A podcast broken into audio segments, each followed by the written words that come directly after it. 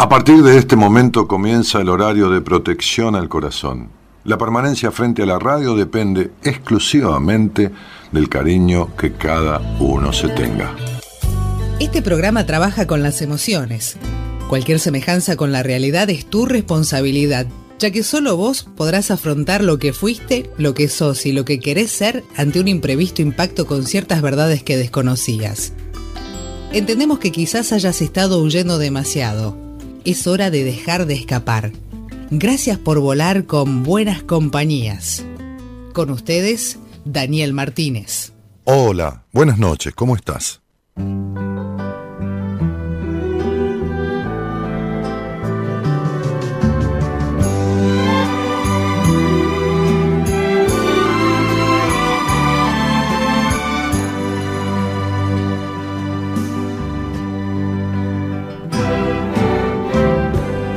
Siéntate a mi lado, hablemos un momento, tengo algo que decirte que tú debes saber. Es cierto que te amaba, no me arrepiento, pero el amor se escapa y ya no ha de volver. No quiero que te afanes pensando que tal vez tú logres que me quede a tu lado. Prefiero no mentirte, ya nada puedo hacer. Te juro que en verdad ya lo he pensado. Para decir adiós, vida mía que estaré por siempre agradecido. Me acordaré de ti algún día para decir adiós, solo tengo que decirlo. Comprendo por mi parte tu triste decisión. Y aunque el corazón si no puedo tenerte, entonces pues adiós. No podemos fingir cuando el amor se ha ido. No quiero que te afanes pensando que tal vez yo implore que te quieres a mi lado guardemos el recuerdo de la primera vez, del amor que ambos hemos dado. Para decir adiós, vida mía, cuando el amor al fin se ha ido acuérdate de mí algún día para decir adiós. Solo tienes que decirlo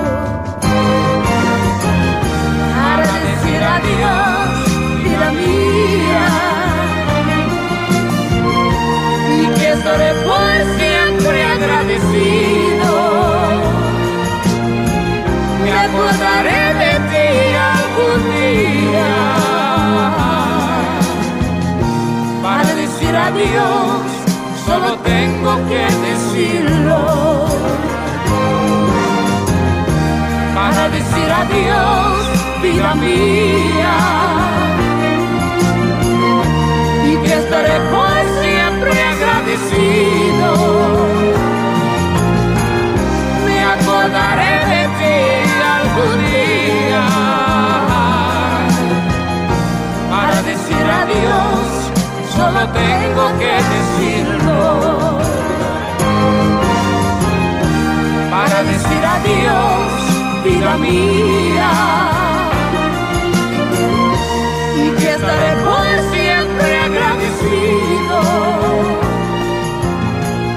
Me acordaré de ti algún día. Bueno, aquí estamos para decir adiós. Y no solo tiene que ver con decir adiós a, estas cosas, ¿no? A, un amor, sino que hablábamos el otro día, buenas noches a todos, ¿cómo están? Hablábamos el otro día que, que el adiós tiene que ser o tendría que suceder para muchas cuestiones en la vida para una forma de ser, para una forma de vivir, para, para una profesión, para un oficio, para una amistad, para muchas otras cosas, ¿no? El adiós tendría que suceder este, como, como, como una despedida de una instancia, de una situación, de un tiempo de la vida, en que hay cosas que resultan, ¿no? Uno le dice adiós a, a una forma de, comer, por ejemplo, o, a, un tipo de comidas. Uno sin darse cuenta le dice adiós a, a la papilla, a la manzana rallada, a las cosas que, le hicieron comer de chico, ¿no? O le dice adiós a la sopa, o muchos le dicen adiós a la carne, o a los lácteos, o a las harinas no forzándose, sino por simple gusto, ¿no? Y, de la misma manera que decir adiós a una relación que no va más, digo, afectiva, también se le puede decir adiós a una relación laboral, a una relación este, este, alimenticia, a, cualquier cosa con la que uno se esté relacionando y que no, y que no satisfaga. Eh, hoy eh, posteábamos algo que tiene que ver con un adiós que, que es necesario también, ¿no? Y que es el adiós a, las mentiras, pero a las mentiras que uno se dice, a las mentiras que uno vive, a las no verdades a las que uno se obliga a, vivir. Este, y, y, a partir, y a partir de ahí eh, la vida cambia, como cambia con, regímenes alimenticios, o con modo de alimentarse, o, con, formas de cuidarse, o con amistades nuevas, o con lo que fuera. La vida se transforma, ¿no? Y en este post que hicimos en Instagram y en el Facebook decíamos, como suelo decir, no hay peor traición que mentirse a uno mismo. Y uno se miente de mil maneras, este, que, que uno mismo va validando, ¿no? Que uno mismo va convalidando, que uno mismo se va creyendo, este, aunque esas formas de mentirse eh, afecten su propio bienestar. Eh, digo, ¿no será hora de animarse a correr el telón del escenario de la vida, ¿no? del escenario de tu vida, para permitirte ver la verdad de tus mentiras a vos mismo? A vos misma. Permitirte ver la verdad de tus mentiras. Eh, Pablo Picasso, y creo que era Picasso, el, gran pintor, este, tenía una frase, dentro de las frases, tenía una frase que decía algo así como que actor, actor, artista, es el que, converse, el que convence al público de la maravillosa verdad de sus mentiras. Y está muy bien, porque, porque un artista, un actor, este, viste cuando vos mirás un cuadro y decís, parece real, ¿no? Parece, parece que está vivo o que está viva, qué sé yo, no importa, una manzana, la cara de una persona, no importa lo que fuera, ¿no? Este, de la misma manera, de la misma manera, cuando uno va al teatro, cuando uno ve cine, Muchas veces uno está viendo una película y sufre o se emociona. Y el actor está mintiendo, es decir, el actor está mintiendo, a ver, entiéndase. Está armando un personaje, está figurando una situación, está figurando un sufrimiento y te convence. Te convence de la parte que es verdad de su mentira, o sea, de la parte que quiere y hace y produce para que te llegue a vos. Esa frase de Picasso es maravillosa, porque, porque es tan real, y, a ver, yo que hice teatro lo he vivido, ¿no? Uno, uno tiene recursos para, en, algún momento, no digo que todas las funciones sean exactamente iguales, pero, pero en algún momento yo me acuerdo que tenía una escena donde estaba con, una compañera de teatro, que era como, era en, la ficción era la mujer de mi cuñado, ¿no? o sea, mi cuñada, y nos quedamos solos en un diálogo, y yo en ese diálogo empezaba a recordar a mi padre que estaba muerto, pero en realidad mi padre no estaba muerto. Mi padre vivía, mi padre en la, verdad de, mi vida vivía. Entonces empezaba a recordar a mi padre que estaba muerto, ¿no? Este, y, en un momento le decía, y mi padre, Jolly, porque ella se llamaba Jolly, y mi padre también se murió, ¿no? Pero claro, la obra venía desarrollándose de un momento donde yo, mi personaje, ¿no? Yo venía del exilio, de haber estado fuera de Argentina, por el tema de los golpes de Estado, este, y, y, y el tipo añoraba los olores, los aromas, los lugares de Buenos Aires. Entonces ya venía movilizado por todo eso. Y en ese momento, con una copa de vino en la mano, cuando, cuando yo miro el vino, digo, mi padre también se murió, se me llenaban los ojos de lágrimas, en la mayoría de las, de, las funciones. ¿Y qué pasaba? Que había mucha gente que estaba en la platea, que se había exiliado, o, que, o tenía familiares que se habían ido, o que se le había muerto el padre, o lo que fuera, y se escuchaba también moquear, se le escuchaba las lágrimas de la gente en la platea. Entonces yo los, los persuadía, los convencía, a ver, yo, yo, mis compañeros, por supuesto, todo, todo el elenco, éramos cuatro. Este, la obra se llamaba Made in Lanús o Made in Lanús, este, dicho así en, castellano. Este, los convencíamos de la maravillosa verdad de, de, esa mentira, porque para nosotros, en ese momento, el actor está viviendo la piel del personaje. Ahora, ¿qué sucede? Sucede que cuando el actor se baja del escenario, no sigue siendo el personaje. Eh, yo me salía del personaje. Evidente, no se puede vivir en el personaje. Bueno, hay personas que construyen una personalidad que no es propia y viven subidos y sumidos en ese personaje. Es decir, viven en una mentira para sí mismos. No importa si convencen a otros o no. El problema es que están instalados en una mentira. Y hay tanto miedo a correrse de eso porque es lo único que conocen. Es lo único que conocen.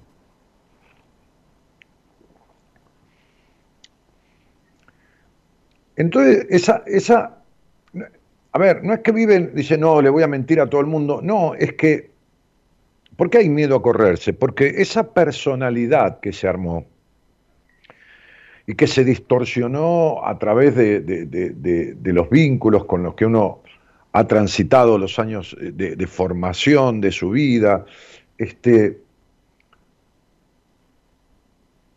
esa, esa, forma de ser, esa, que es la personalidad,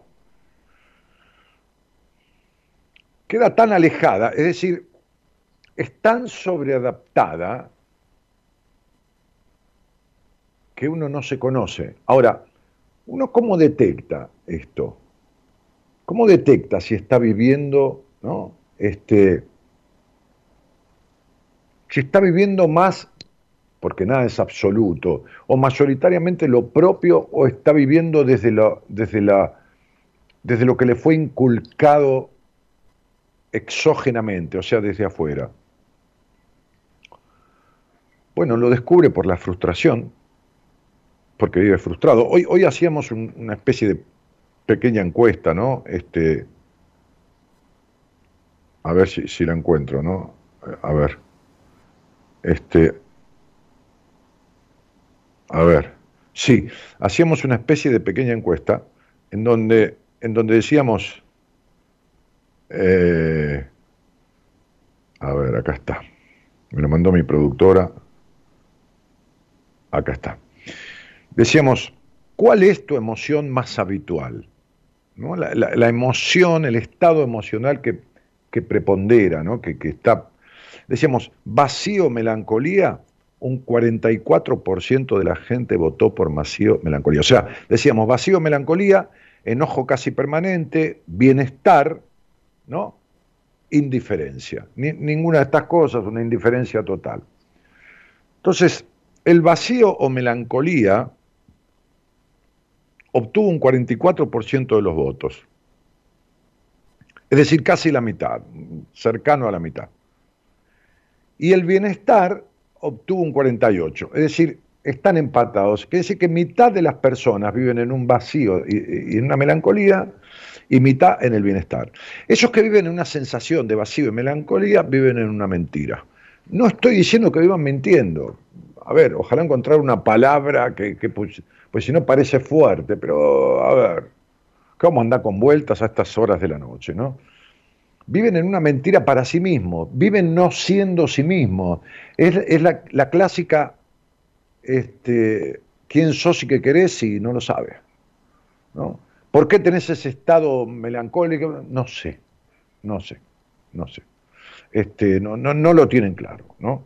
Eh, y una parte, ¿no? este, el 13%, que no es poco, o sea, casi una persona y media, diríamos, bueno, una persona o dos cada 100, un promedio, cada 100, viven en un enojo casi permanente lo cual es una mentira. Es decir, no hay un niño que nació enojado.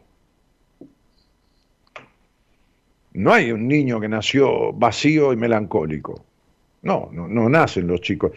Qué lindo chico, qué linda nena, señora, pero le nació melancólica. O le nació enojada. O enojado, es lo mismo. O enojade. Hablando del lenguaje inclusivo, ¿no? un 0,012 de toda la población del censo, los 47 millones de habitantes. O sea, qué sé yo, 30.000 personas, 50.000 personas de 47 millones, el 0,1, se declaró no mujer ni hombre, ¿no? O sea, esta cosa de, del ni, del, del, del del autopercibido, ¿no? O sea, que, yo pediría que la terminen con esta eh, histeria deformatoria, porque todo se deforma en pos de qué, ¿no? Que cada uno sea lo que sea, pero no, no elaboremos un lenguaje que no existe, ni es, ni es aceptado mundialmente, este, porque 50.000 personas no se sienten ni varones ni mujeres. Me, alegra mucho que no se sientan ni varones ni mujeres, me parece bárbaro que se sientan, que se autoperciba marciano, androide, no binario, binario, trinario, cuaternario, este, o, del paleolítico, ¿no? Este, pero basta ya de estas estupideces, de ocuparnos de estupideces. Va. Punto aparte. Este, entonces, me parece que, hay que tomar conciencia este, que uno,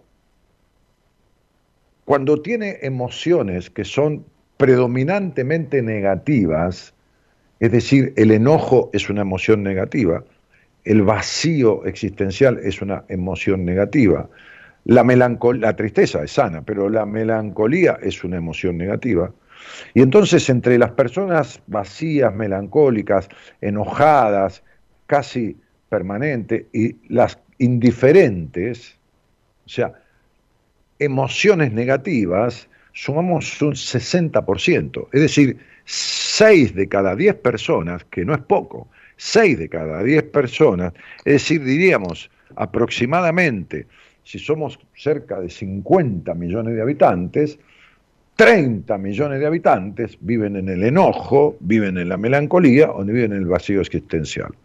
Entonces estamos mal. Estamos mal. Estamos mal en el sentido de que esas personas deberían dejar de tener miedo de dar un salto cualitativo y lograr despejar de sí mismo esas emociones.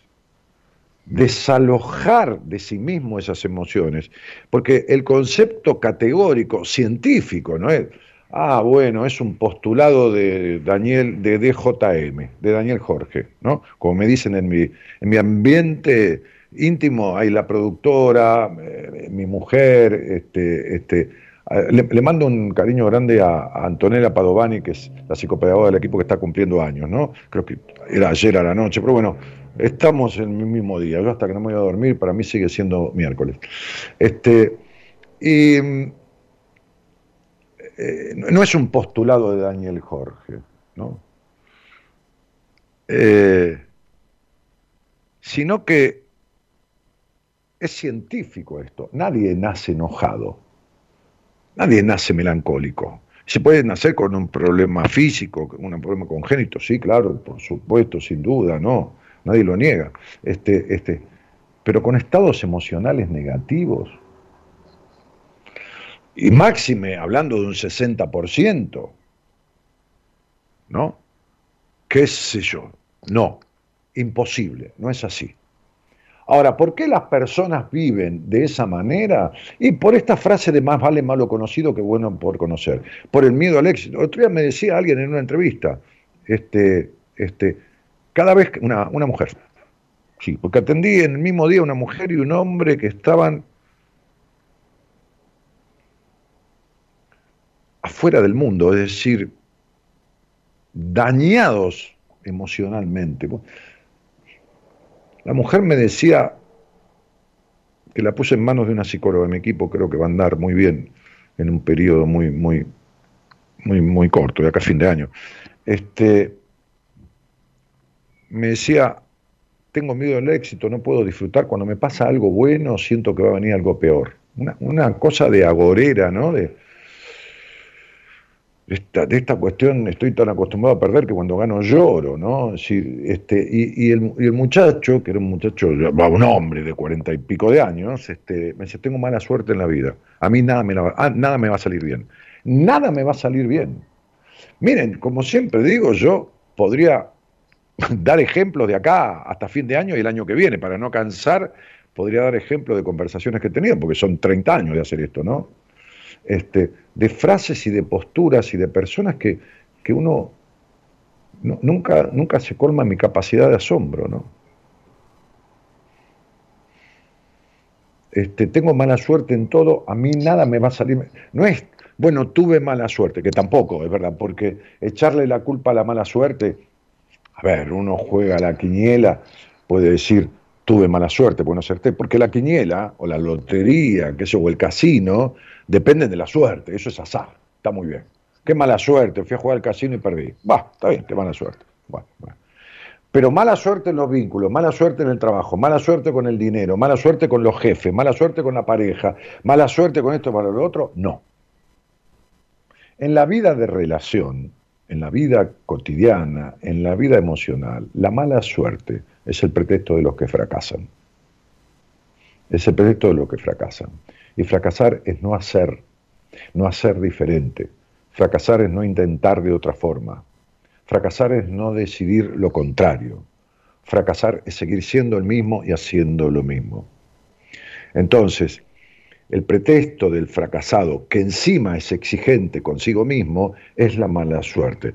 Es decir, cuando uno le echa la culpa a la mala suerte, qué mala suerte, me tocan siempre jefes así, o qué mala suerte, este, qué sé yo, tengo este estado emocional, qué mala suerte. Bueno, es porque uno no se, no se quiere hacer cargo. Porque el mandato es vivir mal. Porque el mandato es ser infeliz.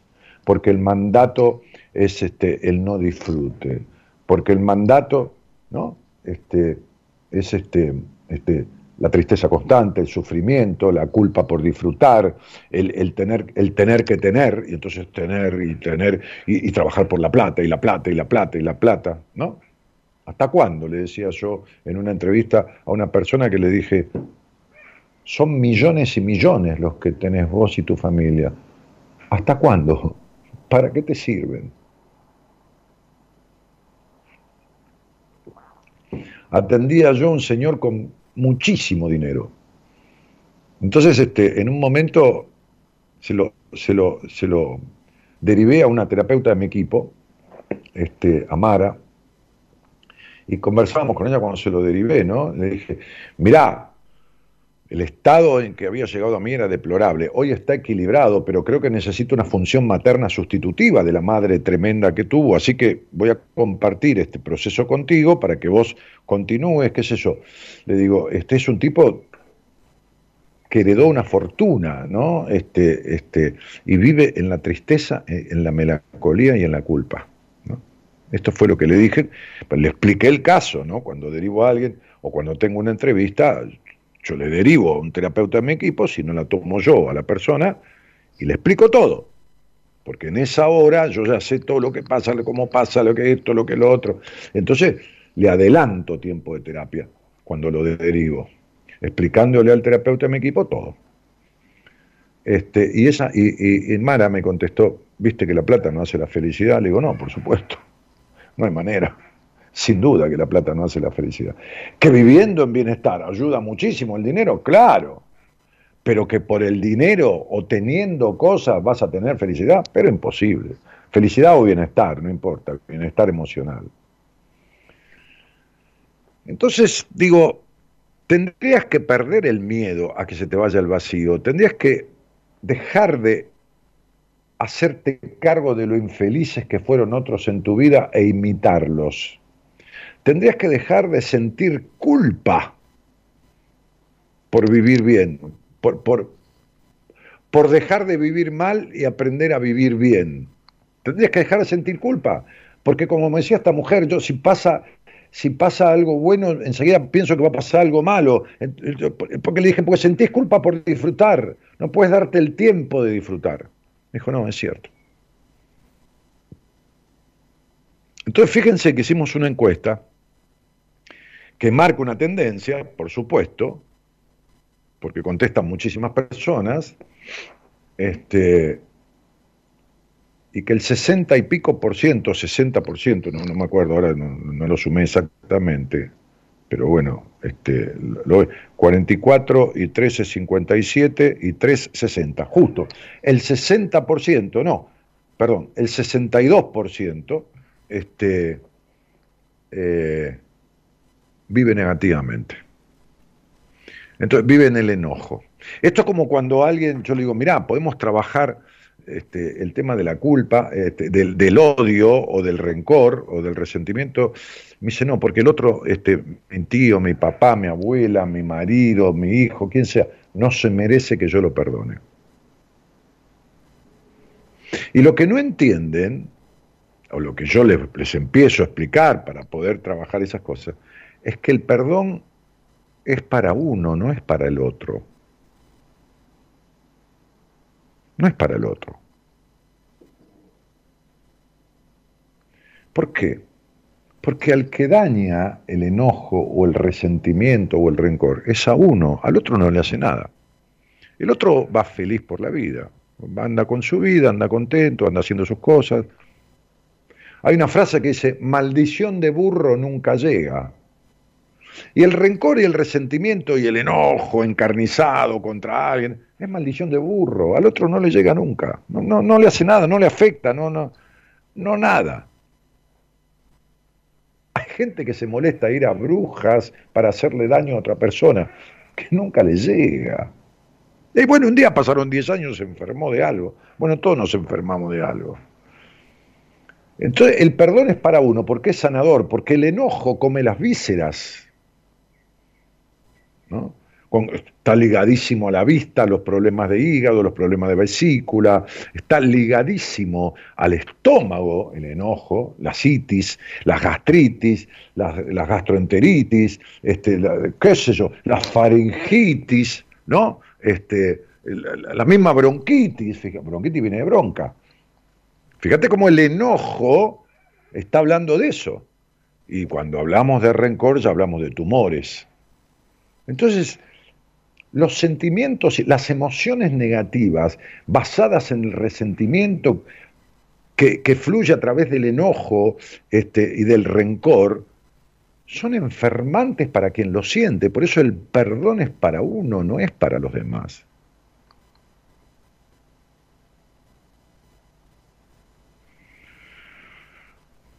Entonces me parece que cuando el 60% de las personas que contestaron, y agradezco muchísimo esta encuesta, que yo lo sé, porque ah, cuántos miles y decenas de miles de personas se ha atendido aquí en la radio, y cuántos miles de personas ha atendido en persona, en privado.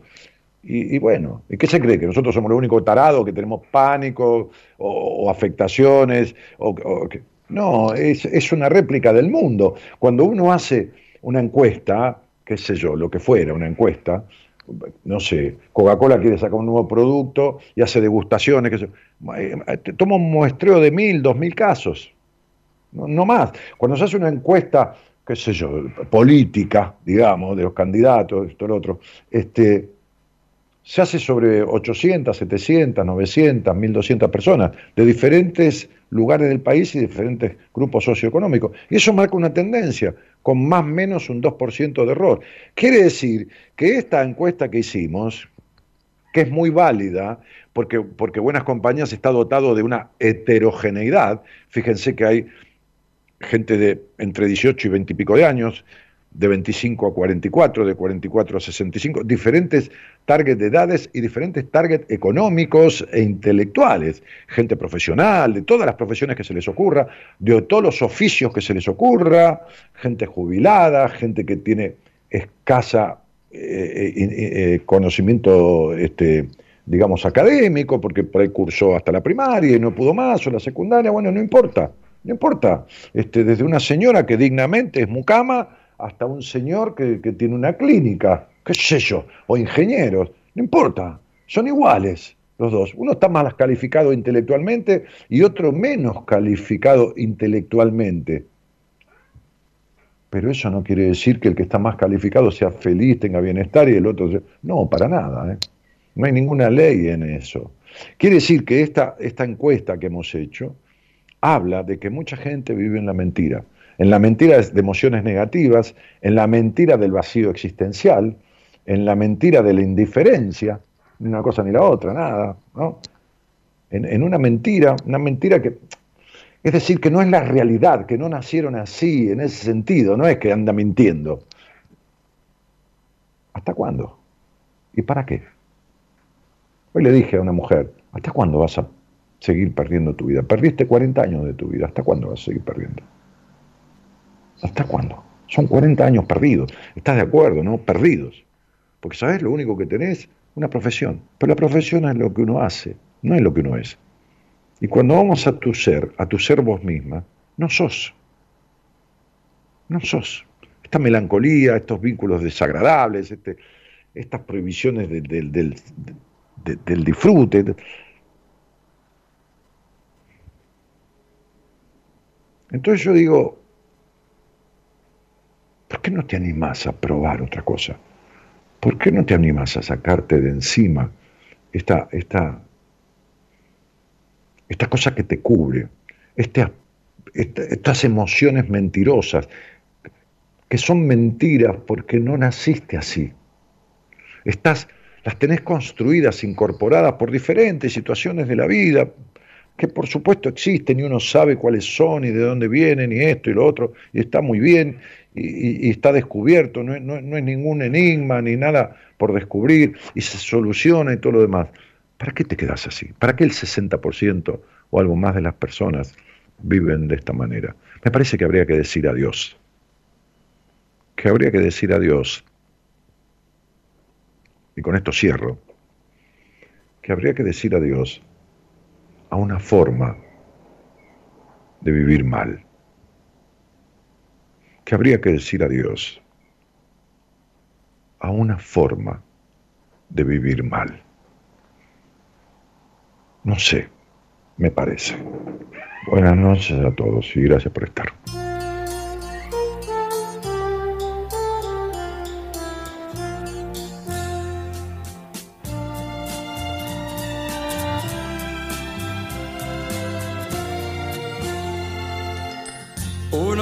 Nacen, otros morirán. Unos que ríen, otros llorarán. Aguas sin cauces, ríos sin mar. Penas y glorias, guerras y paz Siempre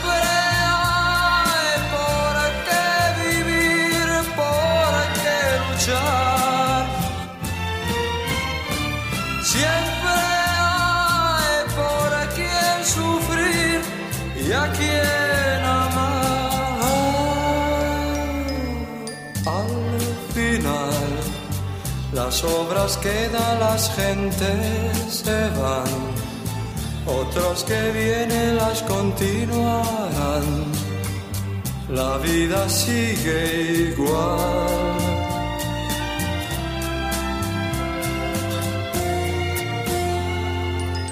Pocos amigos que son de verdad.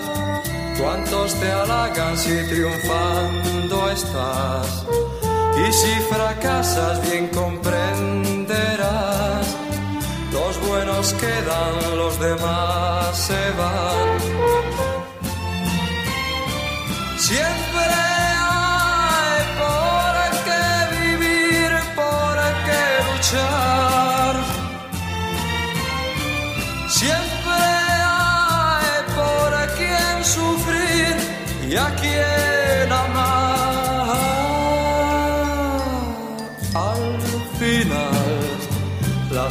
Las obras quedan, las gentes se van, otros que vienen las continuarán. La vida sigue igual.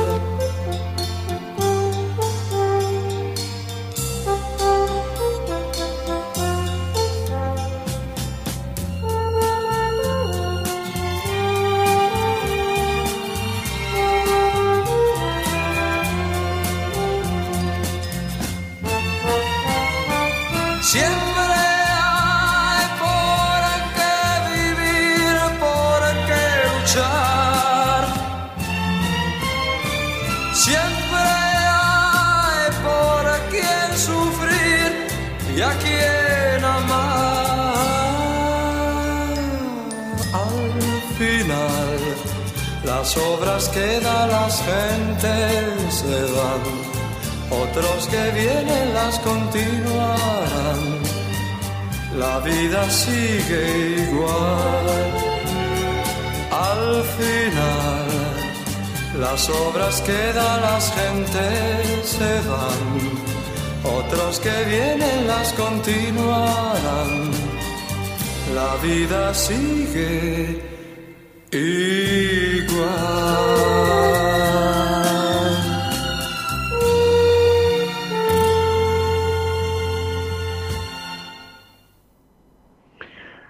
Bueno, y saluda a mucha gente ahí, Paula Miluchas, Gato al Arco, este, Estela Cena, Sandra Liliana, Nancy Álvarez, Natalia Gatti, este, Mirta Magrini, Romina Panas- Panasti, Gise, Gise Sa, ¿no? Este, saludan, este, dejan cariños, este, diferentes lugares de- del país y de otros países. Nadia también, de Paraná, Fernando Escarpino, este, Miriam Guzmán, eh, Juan, desde dónde Villa María, este, General Ramallo, ah no, Gra Ramallo, perdón, es el Graciela, este, Teresa Ferro, eh, Luciano me dice, maestro, te mando un abrazo gigante, gracias por tanto. Eh, Cecilia Vi- Vicencio, eh, Jorgelina Antunes, Jorgelina de Mendoza, Aguste desde San Nicolás de los Arroyos. Bueno, nada, muchísimas gracias por los saludos. Este, y, y sería bueno poder, poder conversar con, con alguien este, que le interese, alguien que le interese, ¿no? Si, no, a ver que se me cae esto, porque está muy, muy, muy tirante acá, no tengo lugar. Eh, a ver, vamos a acomodar, porque tengo tanto teclado, mouse, computadora acá arriba, por todos lados. Le Vamos a prender un saumerio, ya que estamos. Este es de palo santo.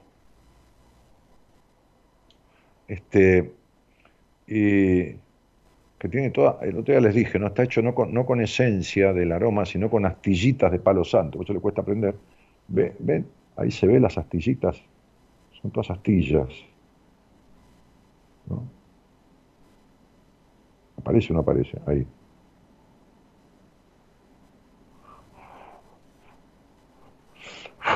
Este, no, hablar con alguien que por ahí le interese, ¿no? Si no, está todo bien. Que le interese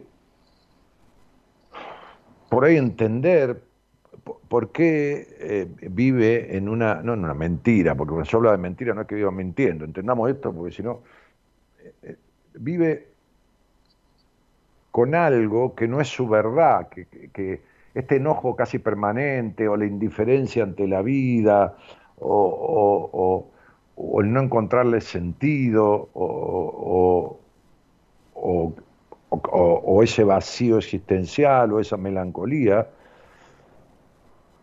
son muy difíciles, casi imposibles de superar si uno no entiende primero de dónde vienen, cómo se originó, ¿no? Este, siempre doy el mismo ejemplo, ¿no? Para, para, para arreglar una gotera del techo hay, hay, que ir y entender por dónde entra el agua, ¿no? Por dónde entra el agua. Entonces sería, ¿por dónde entró lo que ocasionó estas emociones negativas, estos sentimientos, esta, esta, estas cuestiones que, que, venía yo hablando o describiendo en, en, esta charla de apertura, ¿no? ¿Qué sé yo? Sí, me he improvisado, este, en base a algo que escribimos esta tarde. Eh, y, poder entonces a partir de, de, comprender o de entender es que uno puede tomar un camino de, resolución, de, de, transformación, de, desalojar. ¿Viste? ¿Cuándo se produce un desalojo de una propiedad? ¿no? Bueno, se, se produce, yo, yo tuve veintipico de años inmobiliaria, ¿no? Y solo una vez, por suerte, solo una vez tuve que desalojar intrusos de una propiedad que no era mía, que era de un muchacho que había sido compañero de básquet, cuando yo jugaba al básquet, este, allá en el Almirante Brón, estudiantil porteño, bueno, en, en, Huracán. Eh, él había sido compañero eh, Pachequito, ¿no? Pachequito le decíamos, se llamaba Pacheco y era bastante petizón, ¿no? Para jugar al básquet, pero era muy buen jugador. Este, y, había venido a verme a, la inmobiliaria, este, bueno, por la confianza que nos teníamos de que hacía muchos años habíamos jugado al básquet juntos, este, y tenía como 17 personas metidas en, en, una, en una propiedad de él, ¿no? Intrusos, no, no, no, no, no eran inquilinos ni nada. Entonces cuando uno hace lo que llama un lanzamiento, que, que, que, que va a una instancia judicial, bueno, válgame Dios, no con todo el tema de la lentitud de la justicia y todo, pero este, una instancia judicial después produce lo que se llama un lanzamiento, que es un acto de desalojo con el oficial de justicia y la fuerza pública. ¿no? Vienen y sacan a la gente de ahí adentro, ¿no? porque está metido en una casa, que es una propiedad privada, en el centro de Ramos Mejía, a, a, seis cuadras de la estación, creo que era. Estoy hablando de hace, qué sé yo, 30 años atrás. Fue la única vez que me tocó. Eh, seré que no fui yo, fue el abogado con, con, la gente, con, con, el oficial de justicia. Entonces, es un desalojo, ¿no? Desaloja algo que no le corresponde estar ahí adentro. Bueno, me encanta la, la imagen, ¿no? Esto nunca lo había dicho. Qué sé yo, a mí, me gusta explicar con, con comparaciones. Hay que hacer un desalojo de las emociones negativas, desalojarlas, no tienen que estar ahí adentro. Son intrusas. Son intrusas. El vacío existencial, la melancolía, el enojo, la indiferencia, de manera permanente. Uno puede estar indiferente un día que le da lo mismo, tal cosa, pero está perfecto, a mí me pasa. Mi mujer me dice, ¿crees que comamos algo acá o querés ir afuera? No sé, no tengo idea, no, no tengo decisión, me da lo mismo. Bueno, ¿cuál es el problema? Me da lo mismo. ¿Crees que miremos una serie o tenés ganas de mirar fútbol? No sé, me da lo mismo. Bueno, me pasa, me da lo mismo. La mayoría de las veces sé lo que quiero. ¿Cuántas veces? Y el 95%. ¿Esto está bien o está mal? No, es así. ¿Qué sé yo? No digo que esté bien ni que esté mal. Pero quien vive en la indiferencia, el enojo y el, el vacío existencial, la melancolía, tendríamos que hacer un acto psicojudicial, como si hubiera un tribunal que yo lo acompaño, ¿no? Lo acompaño yo o cualquier terapeuta de mi equipo, o cualquiera que ella elija, o él elija, no importa, va solo. Dice, señor juez, quiero desalojar de mí la melancolía. ¿no? Desalojar de mí la melancolía. ¿no? Bueno, sería más, Por ahí tarda dos o tres años, la justicia te tarda 10, 15 años. Por ahí tarda menos un proceso en terapia. Pero supongamos que la, la justicia fuera muy ejecutiva.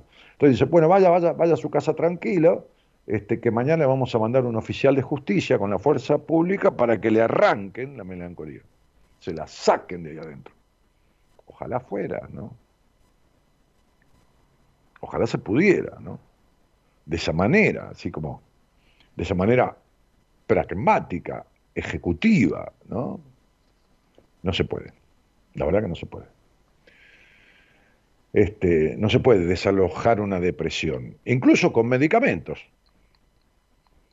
Los medicamentos sostienen a, la persona que está deprimida o que está depresiva, que es mucho peor, este, este, la sostienen medianamente y en un proceso de terapia va eliminando los enojos terribles que son los que ocasionan la depresión, tramitando eso, entonces uno va desalojando esos enojos este, y, y, entonces vuelve en sí. ¿Viste cuando una persona se desmaya? ¿no? Hay una frase que dice, volvió en sí, volvió en sí. ¿no? Este, eh, bueno, uno vuelve en sí, desaloja e, esa afectación, esa, aflicción, eh, eh, ese intruso que lo estaba, le estaba ocupando gran parte de la vida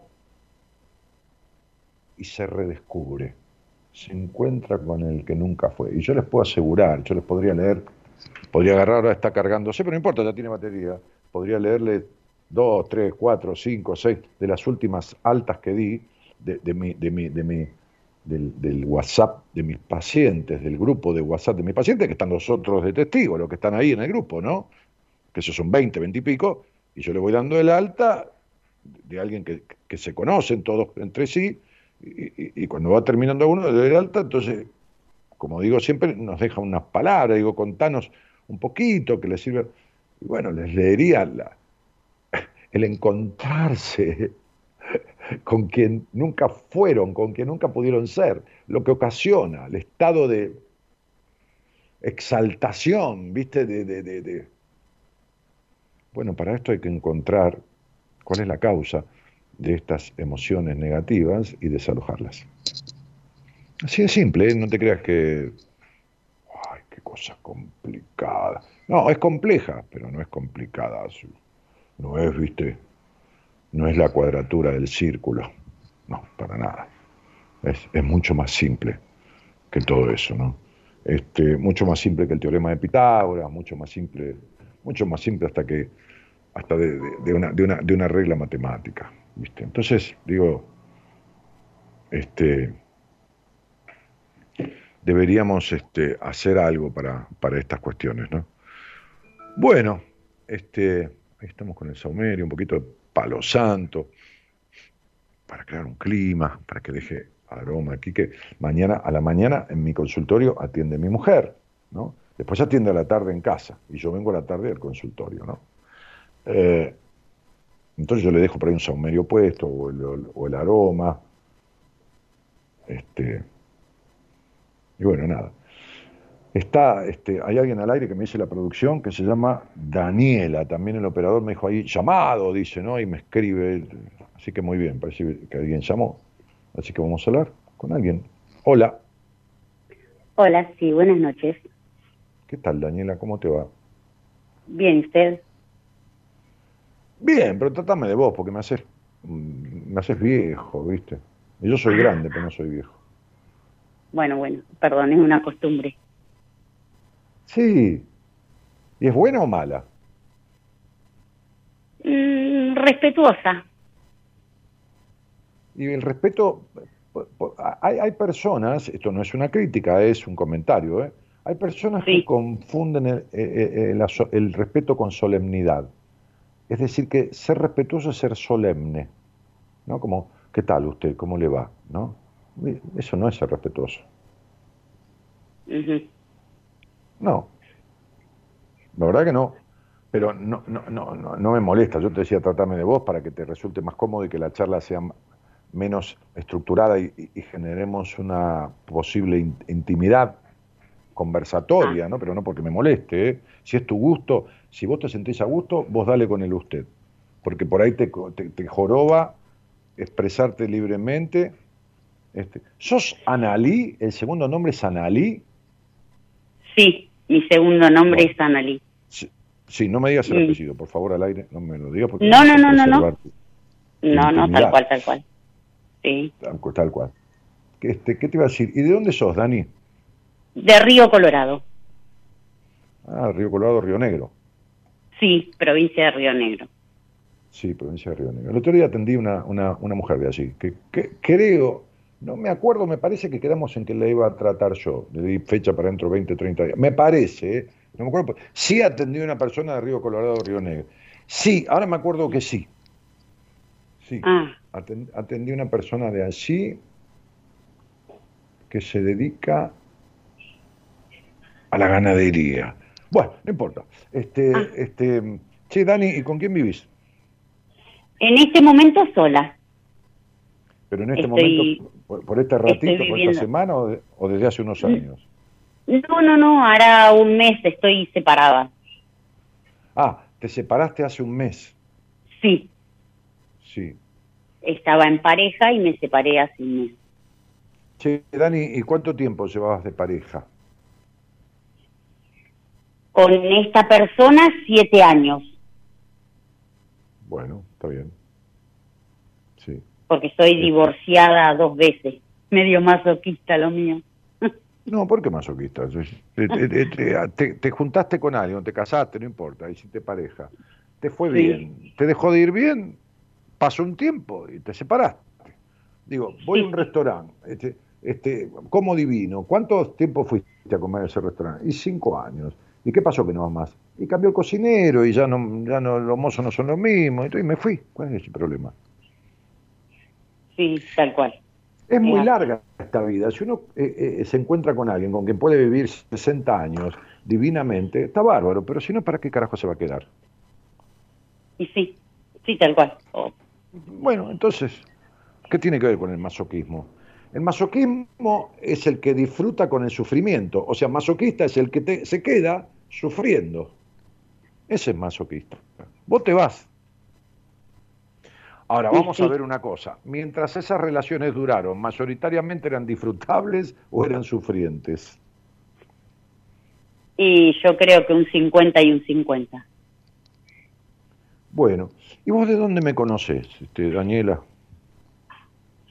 Eh, una amiga me pasó el, o sea, el teléfono para que me pudiera comunicar con usted. Ah, quiere decir que una amiga te dio un teléfono y dijo, habla con este tipo que llevo, vos llamaste, y no hay problema, ¿eh? que hoy es el primer día y llamaste, no hay problema que nunca me escuchaste, acá no tenemos orden de prelación, sería, ah, vos escuchaste hace 15 años, tenés más derecho. No, eh, quiere decir que no escuchaste nunca el programa y llamaste hoy. Claro, porque como que lo necesitaba. Bueno, me parece bárbaro, aquí estoy. Buenas noches, mucho gusto, querida Daniela, y gracias por llamar. Gracias. Decime una cosa, Dani, este, Sí. Eh, eh, en estos matrimonios o parejas que tuviste, ¿has tenido hijos? No porque haya que tenerlos, pero digo, pregunto para saber algunas cosas, ¿viste? Sí, tengo cinco hijos y bueno, Ajá. cinco nietos. Ah, mira, qué lindo. Este, ¿Y de, de- de esos cinco hijos son de, de dos parejas diferentes? De, correcto, de Ajá. mis dos primeras parejas. De tus dos primeras parejas. Bárbaro. Ujú. Che, Dani, ¿y, y a qué te dedicas? Si es que tenés alguna tarea o estás jubilada de maestra o qué sé yo, lo que sea. Eh, no, ahora estoy pensionada por una cirugía de columna. Ajá. Sí. Sí. Mm. Y, y- una cirugía de, de columna casa. que te hicieron, ¿cuá- cuá- cuá- ¿cuánto hace que te hicieron una cirugía de columna?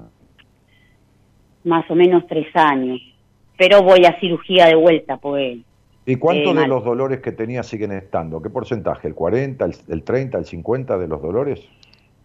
Y yo creo que un 40 ahora. Claro. Y, y- y esta, esta, esta cirugía de columna que, que afectó la parte baja de tu columna, ¿no? Sí, Sí, más precisamente la cuarta lumbar y la quinta lumbar, ¿no? eh, sí, tenía afectada la sexta. La, no, sexta lumbar no hay. Entonces, La, ¿cómo- bueno, la, sí, cuarta y quinta. Bueno, las de abajo del todo, ya estoy abajo mareada. eh, viene, viene- a ver, viene cuarta, quinta, o sea, primera, segunda, tercera, cuarta, quinta, sacro y coxis. Ah, no, entonces en la quinta. La quinta. Bueno, muy bien. ¿Y cuánto hace que tenías esos dolores en la, en, en la zona ahí, ¿no? Sacrocoxigia, la zona del final de la columna, arriba de la cola, digamos, ¿no? Sí, sí. Que arranqué con los dolores en el 2000. Ajá. En el 2000. Bueno. Che, Dani, este, en el 2000, 1977, 80, 23 años tenías.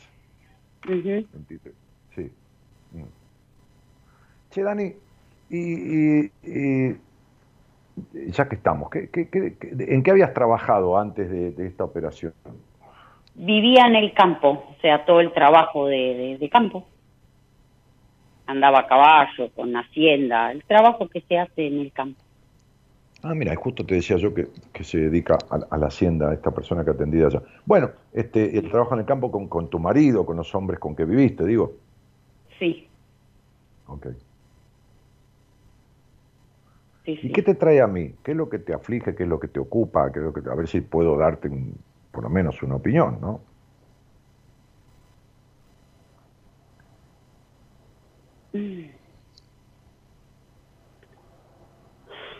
Qué pregunta. No, como vos me dijiste, yo tengo un problema y una amiga me dio el teléfono y me dijo hablar con este tipo, vos me dijiste que tenías una cuestión. No, no, que, que, que, eh, o no fue así, me, me lo dijiste hace unos minutos. Sí, sí, tal cual, tal cual, tal cual. Eh, Ah, pero te, te cuesta decírmelo. claro. Ah, ah, sí, sí. Bueno, este, este,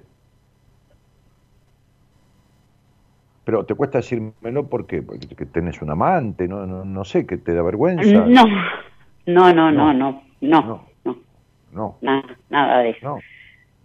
Nada de eso. Te cuesta decírmelo. ¿Te da vergüenza? No, no sé cómo explicarlo. Ah, no sabes cómo explicarlo.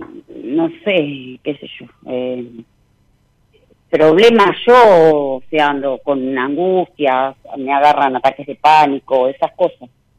No, no sé Ah. cómo explicarlo, así. Y pero si lo estás explicando, Daniela querida. Tengo angustia, tengo ataque de pánico. ¿no? ¿Cuánto hace que tenés angustia, ataque de pánico? Y mucho tiempo. Pero bueno, no es, no es lo que aparenta. Sí, no, ¿qué vas a aparentar? Si vos para afuera sos, pa- sos dos cosas, mira, el payaso, triste porque vivís con la sonrisa como que todo estuviera bien y para adentro tragás amargo, y aparte sos la perfecta para todo el mundo. Vivís atrás de la perfección y de la necesidad de aprobación. Tenés las dos fórmulas que te llevan a la condena eterna de la frustración. Por un lado necesitas la aprobación de todo el mundo y por otro lado querés ser perfecta. Además, con la historia que tuviste con tu padre, el desengaño y la decepción, tenés desconfianza de todos los hombres, nunca has confiado en ningún tipo, ¿no? Este, además fuiste criada en la intolerancia, porque el hogar donde naciste era un quilombo de exigencia y de presión y de extensiones, ¿no? Ujú. ¿Y vos por qué te crees que tenés la, la cuarta y la quinta lumbar afectadas? ¿Sabés lo que es la quinta lumbar? La culpa, los dolores del pasado y el atascamiento en antiguas cuestiones del pasado no resueltas. Esa es la quinta lumbar. A vos te van a operar de vuelta porque siempre eh, la, la- la- la medicina unilateral, la, la que tiene un- una sola mirada, la que no es holística, ¿no? Este, este, este, va hacia el, el- el síntoma y no a la causa, ¿no? Y no a la causa. al origen del síntoma. Y la, y la parte baja de la cintura tiene que ver con estas cosas. Tiene que ver con el atascamiento en el pasado, tiene que ver con una terrible ira, hablando de enojos, enojos tremendos con los padres. Tiene que ver con la falta de poder con uno mismo, tiene que ver con la, con el, la, la, incapacidad del disfrute, el placer, la culpa sexual. O sea, todas las vértebras lumbares, cada una, yo te estoy resumiendo el total, pero cada una tiene una de estas implicaciones que te estoy explicando en conjunto. ¿Entendés? Sí, sí. Entonces sería, eh, este perfeccionismo que tenés, esta, este, este, miedo a quitarte la máscara con la que te, que te cubrís, pero ya está, tenés los ovarios llenos, porque toda tu vida venís así, desde que tenés cierto uso de razón, que tenés esta tristeza, que, que más que tristeza, que más que tristeza, porque, porque, porque fuiste criada en la intolerancia, ¿entendés? En el prejuicio, en el juicio anticipado, no siendo escuchada. Entonces llevas cuarenta y pico de años de vivir de esta manera, Daniela. Y, y, esto no se arregla con operaciones del cuerpo, porque ni la tristeza ni las decepciones de los hombres, porque todos tus vínculos terminaron en decepción. Sí pero en fuerte decepción, ¿no? Una decepción. Ah, bueno, qué sé yo, me iba a traer unas rosas y me mintió, me trajo claveles. No, en decepciones, decepciones, que son las mismas decepciones que tuviste de tu padre. Sí.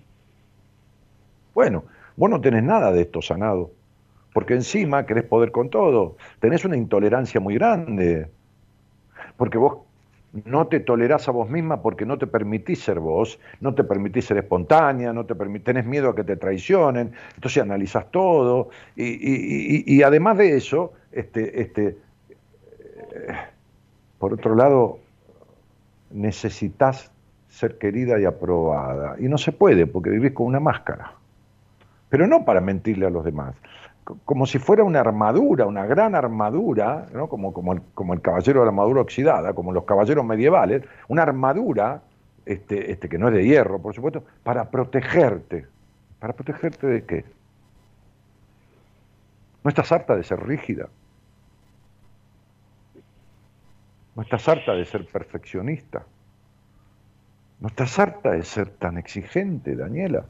Con vos misma, sos insoportablemente exigente con vos misma, también con los demás, ¿eh?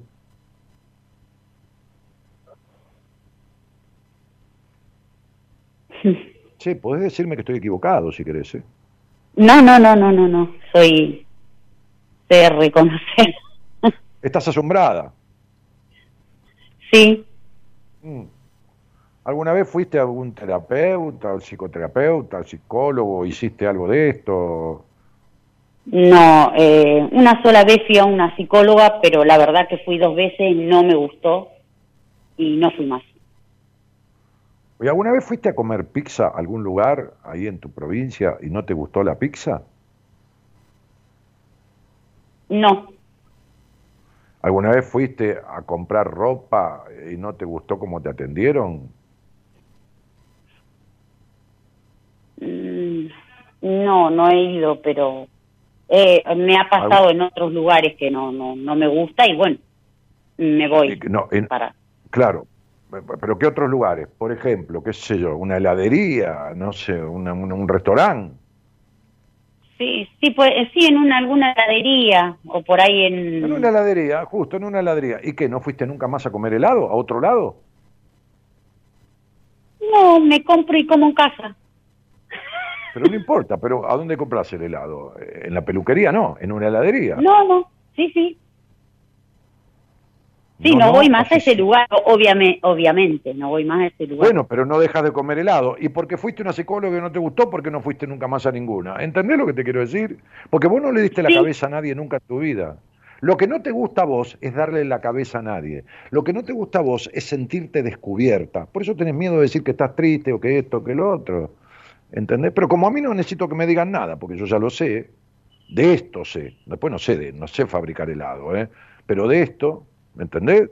Evidentemente Sí. yo te dije en 10 minutos lo que tu psicóloga no te dijo en las dos horas que fuiste, pero porque cada uno sabe de lo que sabe, vos sabés andar a caballo mil veces mejor que yo, ¿no? Bueno, fenómeno, me parece bárbaro.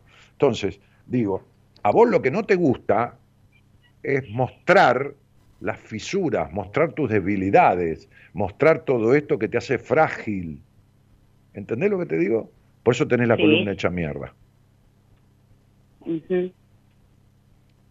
Este es el punto. Por eso vos no te gusta una heladería como te atienden y después te vas a comprar helado de otro lado. Pero lógicamente, como todo el mundo. Entonces, utilizaste el pretexto que no te gustó la psicóloga, no te iba a gustar au- aunque te mandáramos al mejor psicólogo del mundo, por supuesto. Porque lo que no te gusta o no estabas preparada era para basta ya. Era para esto que estás bastante preparada ahora, que es terminar ya con esta forma de ser, que a lo único que te llevó es a la frustración. A la frustración, siempre.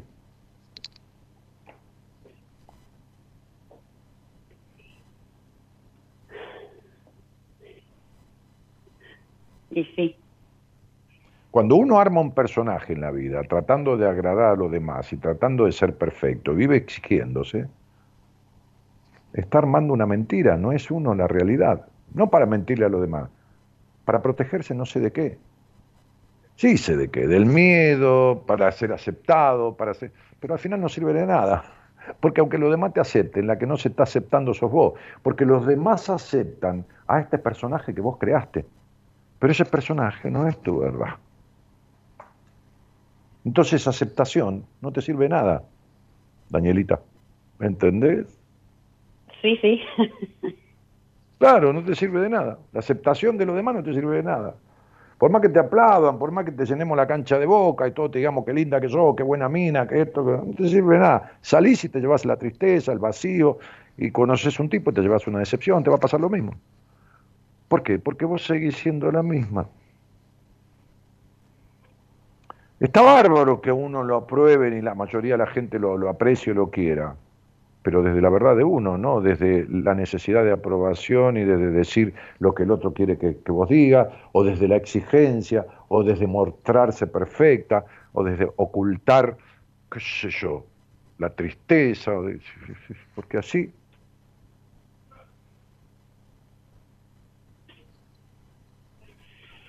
¿Queda claro, Daniela? Sí, sí, tal cual. Mm. Bueno, vos fíjate que vos decís que estás triste, decís que no te gustó la psicóloga, decís que te queda claro, decís que te van a operar de la columna, todo con el mismo tono, todo lo decís igual. ¿Entendés lo que quiero decirte? Mm, Más o menos. Hay una frase que dice genio y figura hasta la sepultura. Tenés una muñeca armada, como una muñequita de torta, que no puedes desarmar. Entonces hablas de tu columna con la misma inflexión de voz que hablas de tomar helado, con la misma inflexión de voz que hablas de la tristeza, con el mismo tono e inflexión de voz que hablas de, de- de la psicóloga que no te gustó, to- to- todo es igual, no hay matices, ¿se entiende? Esta rigidez tuya hace que no haya matices en tu vida, ¿se entiende? Como si todo fuera gris, o todo fuera negro, o todo fuera, ¿se entiende? No hay colores en tu vida, ¿me explico? Sí, Bien, ok. sí. Te vas a operar de la columna y desafortunadamente te va a seguir doliendo. Porque lo que afecta a esa columna son posturas emocionales, psicológicas tuyas. Entonces, te operan, te separan la vértebra, te ponen un disco suplementario, te abren lo que sea, y la columna sigue doliendo.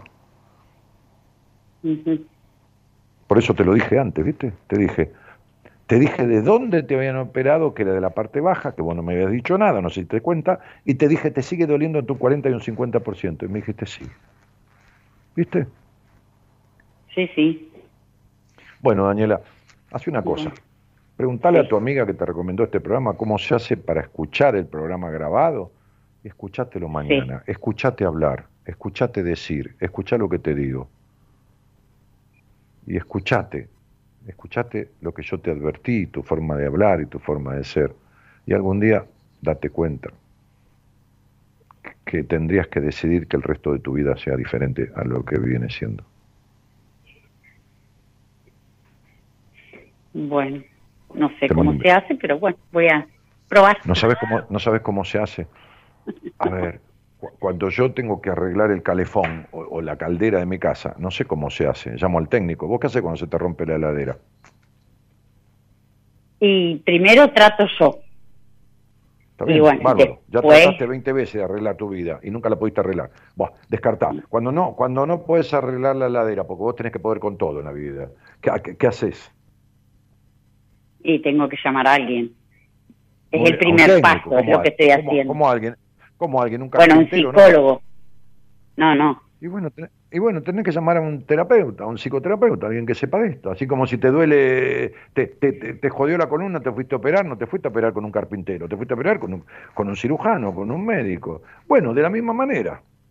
Tenés que operarte la psiquis. ¿Entendés? Bueno.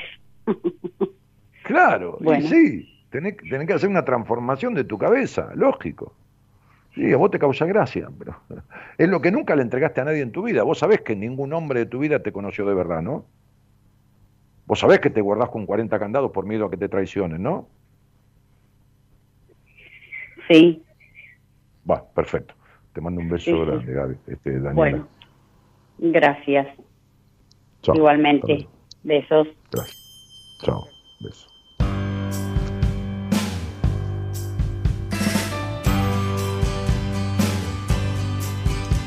Sabemos agradecer a pesar de lo vivido, porque de todo comienza a hacer ya mucho tiempo. Porque quien encontró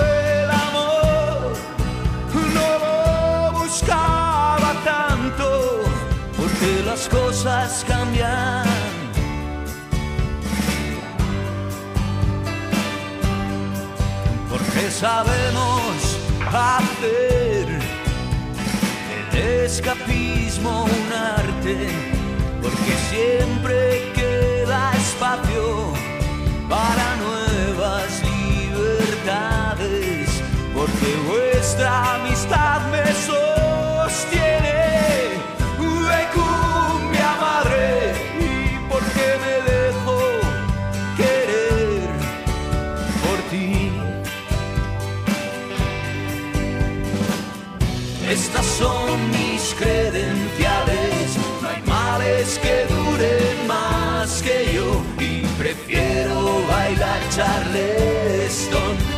Conviene estar parado, porque las cosas cambian y no estamos aquí de visita.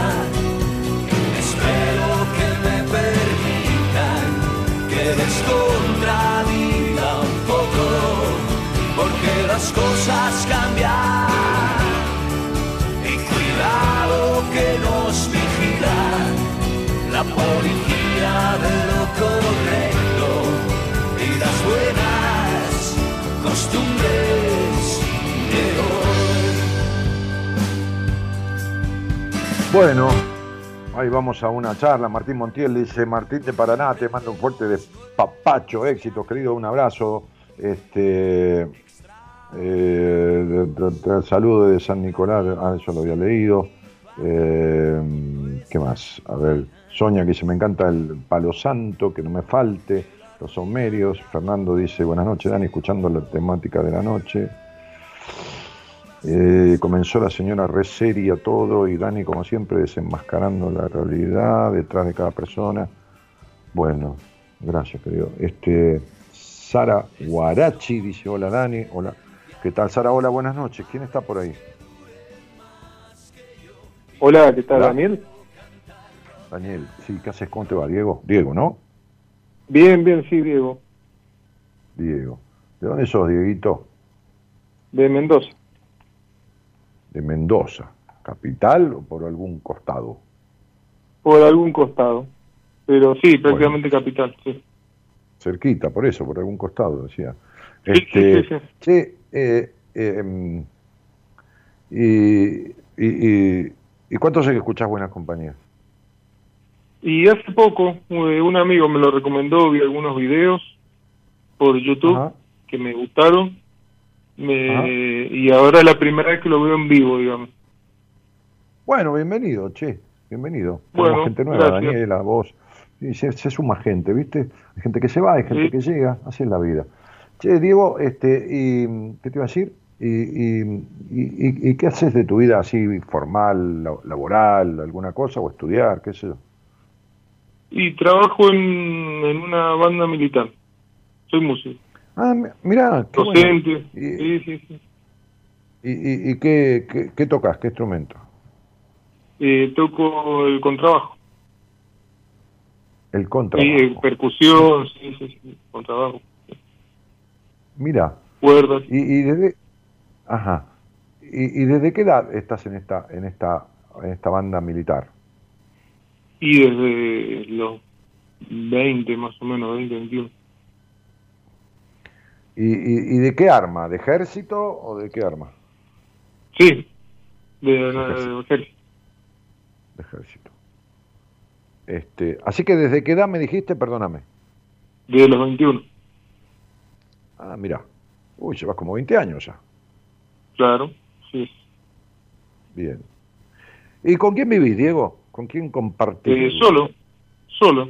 Solo. Solo. Está bien, está bien. ¿Y, y, y cuánto hace que vivís solo? Y hace como 11 años más o menos. ¿Y antes vivía con tus padres o vivías en, en- de- con una novia o en pareja? Y no, desde que desde que empecé a trabajar eh, me independicé a los a esa edad, a los 21 y, y de ahí no nunca conviví o sea, siempre fui como así como o sea he tenido parejas no pero nunca llegué a convivir Has tenido novia. Nunca Sí, sí, viviste, años, Nunca, sí. viviste, nunca viviste en pareja. no nunca conviví Está bien, no hay problema. Este, si, es, si es tu gusto, no, no hay obligación. Eh, este, ¿Y tu- tuviste hermanos, Diego? Sí, ¿no? Sí sí sí tengo dos hermanos ¿Cuánto? ¿Dos? ¿Dos hermanos? Sí. ajá Dos. sí Dos. Che, Diego, este, ¿y quién, quién fue? qué- qué- ¿En qué orden venís vos? ¿Sos el del medio, el menor, el más? El, El del medio. El del el del medio Ajá. ¿Y qué- quién fue, quién fue el, el- preferido de tu mamá? me parece yo ¿Te parece? ¿no? ¿Te parece bien, Diego? ¿Te parece bastante bien? Sí, sí. ¿Te parece bastante bien? O sea, si me pongo a analizarlo, mm, creo que en los hechos no lo fui, pero me parece que sí, un poco. Bueno, tampoco le podés pedir peras al olmo, ¿viste? Tu mamá no era una señora pródiga en, en, en, en el cariño, ¿viste? Era una mujer me- me- me- un poco dramática, un poco, si se quiere, un poco estructurada también, pero bueno, dentro de sus posibilidades, digamos que... ¿Y, y tu papá? ¿A dónde anduvo tu papá? ¿Qué, qué, qué era de tu papá en esa, en esa infancia tuya? Que es como si qué sé yo. Y alguien como proveedor, eso, sí, pero pero como ausente en lo Claro, muy metido para adentro, viste así, pero no me faltó nada, pero como que no figuraba, viste mucho. claro, por eso te dije, como, como ausente, ¿viste? Exactamente, sí, era la palabra que iba a usar, no la había escuchado. Sí, no, no importa. Lo importante es que estemos de acuerdo. Quien lo diga primero es lo de, lo, lo de menos. Sí, sí, sí, sí, sí, la- Este, la- este... ¿Y qué, y qué, y qué te anda pasando, Diego? ¿Qué, qué, qué- qué- qué? Hay una canción de la Versuit, eh, cuando, cuando estaba el pelado Cordera. ¿Escuchabas la Versuit alguna vez o no, no te va? sí, sí, sí, la escucho. canción de Pelado Cordera estaba en la Versuit, este, que se llama este, sencillamente, en donde hay una parte que dice, no hay pan que llene el agujero de la angustia existencial. ¿no? La canción, este, que se llama sencillamente, dice, no hay pan que llene el agujero de la angustia existencial. Así es, Así es, ¿no? tal cual. Mm. Esto es parte de tu historia desde muchos años atrás, ¿no, Diego? La verdad que sí. Sí. Porque no hay nada que llene el agujero de la angustia existencial que vos tenés. Y mirá que, que- qué instrumento tocas. Y toco eh, percusión, eh, bajos, No, pero básicamente, el instrumento que tocas, básicamente, el que dijiste que tocabas. el contrabajo y el bajo eléctrico. Con Le trabajo, toco varios. Sí, sí. con trabajo te ha costado vivir, porque tu vida ha sido un trabajo, pero no trabajo de- del trabajo de ganar vida, tu vida es un trabajo, porque es un esfuerzo denodado en querer llenar ese vacío, que no hay trabajo, trabajo que hayas hecho, intentándolo, que te lo haya llenado. Y ese bajo, y ese contrabajo, y ese bajo eléctrico, es lo bajo donde vos caes siempre cuando tu ilusión te lleva a sentir que lo que vas a lograr o estás por lograr o lograste te va a traer una felicidad que nunca te trae. Así es. Sí. Así es. ¿Viste cómo son las cosas? En el campo dicen, ahí está la madre del borrego. ¿no? Este, eh,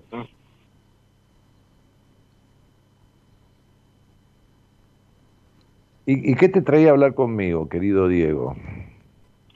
Y justamente decir eh, esto, entender eh, esta situación, quizás yo durante muchos años elegí, ¿no? Eh, esta forma de vida, así como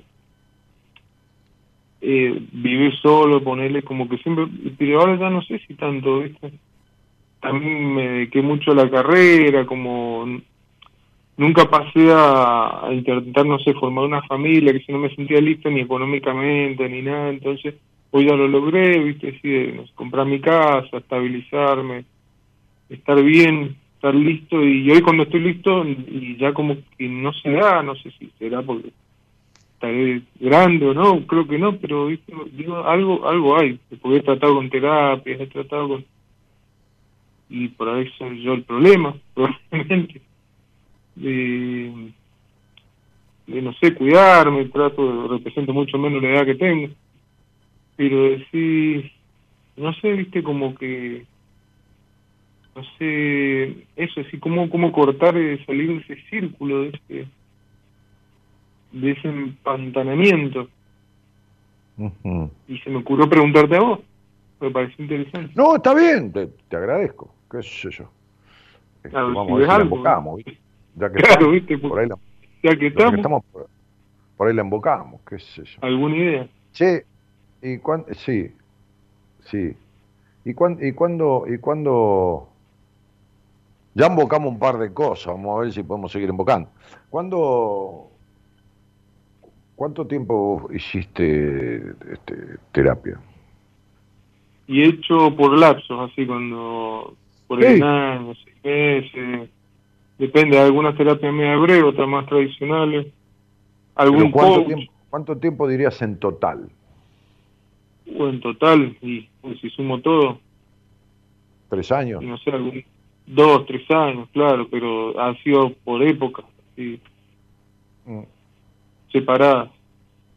mm. ¿Y a qué conclusión llegaste, Dieguito, este, con, con estos trabajos en terapia? ¿Qué pudiste sacar en limpio, querido, como, como Y- explicación, viste? Y lo que saqué en limpio, eh, que la respuesta la tengo que encontrar yo. o sea, viste, como que realmente termino buscando respuestas afuera y digo, bueno, decir, bueno, en definitiva, eh, cuidarse, tratar de estar bien, viste, como que no, ya está todo inventado, está, viste. está bien, si pasate crema en la cara, este, usa forro. Exactamente, sí, como Sí. que tratar de hacer las cosas lo mejor posible, como que ahí no haya atajos. Claro, tratá de hacer las lo cosas lo mejor posible, pero la reputa madre que te parió, para eso, pedazo de boludo o de boluda, ¿para qué querés que venga acá? Trato de, tratá de hacer la cosa lo mejor posible. Pero si no puedo hacerla lo mejor posible, ¿no ve que no tengo posibilidad de hacerla mejor y me siento para el orto, me siento vacío? ¿No ve que desconfío de todas las mujeres? ¿No ve que soy un controlador? ¿No ve que tengo un Edipo con mi madre que nunca pude cortar? ¿No ve que me junto siempre con mujeres infelices y las quiero hacer felices, pero aparte no confío en ellas? ¿No ve, boluda? Que soy un tipo que divide a la mujer en la que son para novia y las otras que son para, para coger y las que son para puta. ¿No ves que soy un prejuicioso? ¿No ves que todo esto no lo puedo arreglar, pedazo de pelotudo? ¿Cómo me vas a decir que haga las cosas lo mejor que pueda si no sé cómo mierda hacerla? No sé cómo desarmar esta mierda que tengo en la cabeza estructurada y prejuiciosa. ¿No es así, Diego, querido, mi amor? ¿No es así? Y la verdad que sí, la verdad que sí, claro, boludo, que no vamos a estar mintiendo, tenés cuarenta y pico de años ya. ¿Entendés? O sea, ya las bolas nos pesan a esta edad. Entonces, ¿qué hacer lo mejor que puedas? Digo, no te estoy hablando a vos, le estoy hablando a los boludos que te atendieron. Además tenés un problema grave vos, que para vos es un problema, pero en realidad no es ningún problema. Te lo voy a decir. Decime una cosa, Dieguito. ¿Cuál es la comida que más te gusta en la vida? Y el asado. Muy bien, muy bien. Si fuera por vos y te dijeran el asado no hace nada mal, no te engorda, no, no tiene colesterol, no nada, ¿cuántos días por semana comerías asado? Y creo que tres, cuatro, tranquilamente, para no aburrirme. Bueno, ¿crees que te diga una cosa, Diego? Las mujeres te gustan 50 veces más que el asado. Te atraen muchísimo. ¿Lo sabes, Diego? Ah, sí, así es. No, ¿lo sabes sí o no? Contesta como hombre, ¿sí, o no? Eso es, eso es, muy bien. ¿Cuántas novias tuviste en tu vida? Novias, ¿sí? Novias, de salir tres meses, cinco meses, seis meses, ocho meses. No, no, eh, así estables, estables oficiales, eh, mucho tiempo, tres.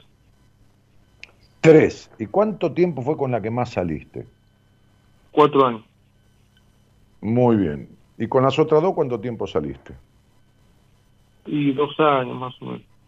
Quiere decir que tuviste en 40 y, 40, 40 y pico, 41, 42 años, ocho años de novio, ¿sí? Claro. Muy bien. ¿Y arrancaste a qué edad? A salir un poco al mundo con alguna chica, a los 15, a los 14, a los 16. Eh, con mi primera novia, de verdad, los 18 por ahí. ¿A qué edad debutaste, Diego? Y un año antes, más o menos. Bueno, a los 17 debutaste. Y tuviste 8, años, 8 años de novio. 17 y 8, 25. Muy bien, 25. A 41 tenemos 16 años. En los otros 16 años, ¿con cuántas mujeres saliste? Eh, y bastante. La verdad que sí, con bastantes. ¿Bastante Depende del... 10, 15. 20. a veces tengo, no, de que he tenido épocas, épocas de que incluso decidí no salir con nadie, otra de salir de estar de amigas así con derecho, otra de, no sé, ¿Con cuántas mujeres Depende saliste, aparte de las tres novias, Diego? ¿Con 15, con 10, con 20 o con 174? ¿Con cuántas? ¿Con cuántas? Yo creo que están más cerca de, no sé, 50, no sé. Bueno, bárbaro, ¿qué más Hay mujeres que han salido con 50, 80, 100 hombres. ¿eh? A ver si sí, no, nosotros, nosotros, nosotros tenemos la potestad de salir con muchas mujeres y las mujeres no. Bien, fenómeno. Ok. Bien. ¿Cuánto de discutidor y demandante sos cuando estás de novio? ¿O cuánto de discutidora y demandante han sido tus novias? No, no soy discutidor. Lo que sí soy de poner límite y, digamos, de, ¿Y, algo raro y último. ¿Cuánto discutidora eran las novias? ¿Cuánto de celosa o posesiva eran las novias? Y más eran y depende, pero más posesivas ellas que... Claro. Últimamente ando más... Claro, entonces todas repitieron a mamá. ¿Entendés? Entonces, los tipos creen que no son celosos porque la celosa es la mujer o la posesiva. Claro. los músicos con quién están en la banda, con los otros músicos, ¿no? Claro. Los ladrones con los ladrones, los drogadictos con los adictos, los traficantes con los traficantes y los celosos con los celosos. ¿Lo entendés, Diego?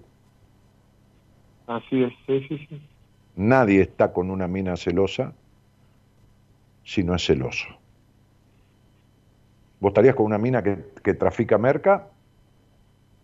Y no, no, la verdad que no. Claro. ¿Estaría con una mina que roba bancos? Y no, tampoco. Claro. ¿Estarías con una mina que, que, que viola chicos? ¿Que abusa de niños? No, no, No. tampoco. Bueno, bueno, tampoco estarías con una celosa, sin embargo te quedabas con la celosa, porque sos celoso igual. Lo que pasa que, como siempre explico, y vos no me conoces, el celoso, el que está celado por alguien, nunca cela, porque ya lo tiene al otro controlado porque lo tiene todo el tiempo encima. ¿Para qué lo vas a controlar? Si total la tenés controlándote. ¿Está claro? Claro, sí, sí, sí. Bien. Ahora, habría que explicarte por qué vos sos un tipo controlador. Habría que explicarte por qué el vacío existencial. El vacío existencial es porque vos no fuiste niño nunca. Porque en el hogar que naciste te hiciste grande cuando tenías que ser chico. Porque además ser el hombre de la mamá o ser el elegido, entre comillas, es un trabajo muy grande. Porque además viviste en un hogar gris, con una madre infeliz, donde nadie festejaba la vida. Y da mucha culpa vivir y, y ser, ser, ¿entendés? Disfrutar cuando una madre no, no disfrutó. Y entonces vos, vos sos un tipo que creció antes de tiempo, que fuiste el hombrecito que correspondías que fuera, sos el tipo juicioso, el tipo ubicado, de mamá, ¿no? De mamá. Este, y todo esto Claro. te lleva a un vacío existencial, te lleva a una, a una, a una cosa de, de, de estar separado, como si vos tuvieras una separación. Por un lado está el adulto, ¿no? que es Diego, y por el otro lado allá, en el pasado, está Dieguito, el nene, que todavía no salió del pasado. Entonces, Dieguito, que tiene este estado de vacío, medio melancólico, es el, es el eh, Diego es el adulto porque le falta nene, le falta niño. Es un tipo aniñado, pero no fresco, no espontáneo como un niño. ¿Me explico? Sí, Y tiene una soledad interna, una sensación de soledad, como una piedra en el zapato, que no se va nunca por más rodeado que esté. así es. Sí, Mm. Bueno, esto, lo- esto es lo que te pasa. No, no te pasa que tratás de hacer las cosas lo mejor posible. A esta conclusión llegaste, ¿no? En, en- en tres años de terapia. Pobre gente, Dios. No sé qué mierda hacen con los libros. Tendrían que hacer un asado con los libros cuando los compran, que sería más productivo prender un fuego y hacer un asado que ponerse a leerlo y estudiar lo que para lo que mierda les sirve, ¿no? Este, en fin. Entonces, digo, esta, la- esta, es la única carrera que necesita ser paciente, pero no paciente tener paciencia. Paciente de primero, ¿no? hoy, hoy atendí a un muchacho que quiere estudiar psicología. Dije, no, flaco, no empieces a estudiar hasta que vos no hagas terapia. Bueno, sí, ya sé, yo te escucho y sí, primero andá a hacer terapia o paralelamente. Pero la única profesión que necesita ser digamos, cliente, ¿no? Eh, eh, antes de ser dueño de- de- de- del negocio, entre comillas, ¿no? Se- se- ser paciente antes que ser profesional o a la par, digamos, es, es la de psicología. ¿Entendés? Sí, Porque el arquitecto no necesita hacerse hacer una casa por otro arquitecto. El abogado no necesita que otro abogado le haga un juicio, ¿no? Para ejercer la abogacía. Puede ejercerlo él, ¿no? El médico no necesita haberse enfermado para ser médico. No, el psicólogo sí necesita ejercer como paciente de un profesional. Porque no se puede arreglar los quilombos de u- los quilombos de nadie si uno no arregla primero sus propios quilombos. ¿Entendés? claro. Entonces, por eso, andá y hacé las cosas como corresponden, hacé lo que tenés que hacer, hacé como corresponde, te dijeron, no sé por carajo, olvidate. No, tenés que desarmar la estructura que tenés, este, de juntarte siempre con mujeres que son muy parecidas a tu madre, de, de- de- de estos prejuicios que tenés, del niño dejado en el pasado, porque tu niño está ahí. Vos sos- mirá, yo te lo voy a explicar así para que lo entiendas. Tenés un Edipo tan grande con tu madre que tu madre es la mujer de tu vida. Todas las demás fueron novias, pero la mujer de tu vida es tu mamá. para que entiendas. Esto está dentro de tu psiquis, ¿entendés? Ahí, ahí donde la parte, la parte oscura, la oscura no, no, no por mala, oscura porque la parte donde uno no puede llegar para modificar. Bueno, la mujer de tu vida es tu mamá.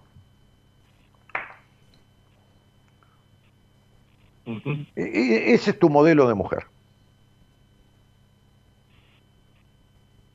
Estamos al horno entonces. Y dame tres o cuatro características de tu mamá. Dame, como persona, tres o cuatro características. Sí, como, eh, sí, como la escribiste, controladora. Claro, melancólica, dramática. Y fíjate, y fíjate las mujeres que tuviste de novio, fíjate las que tuviste de novia, cómo se parecían a tu madre. Fíjate. Sí, sí. Claro.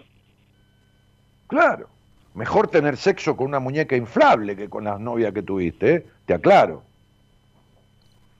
Entonces, entonces digo, este, este, bueno, tenés un quilombito, Diego, no como el del gobierno, no, ese no, porque si no te tenés que tirar de un décimo piso.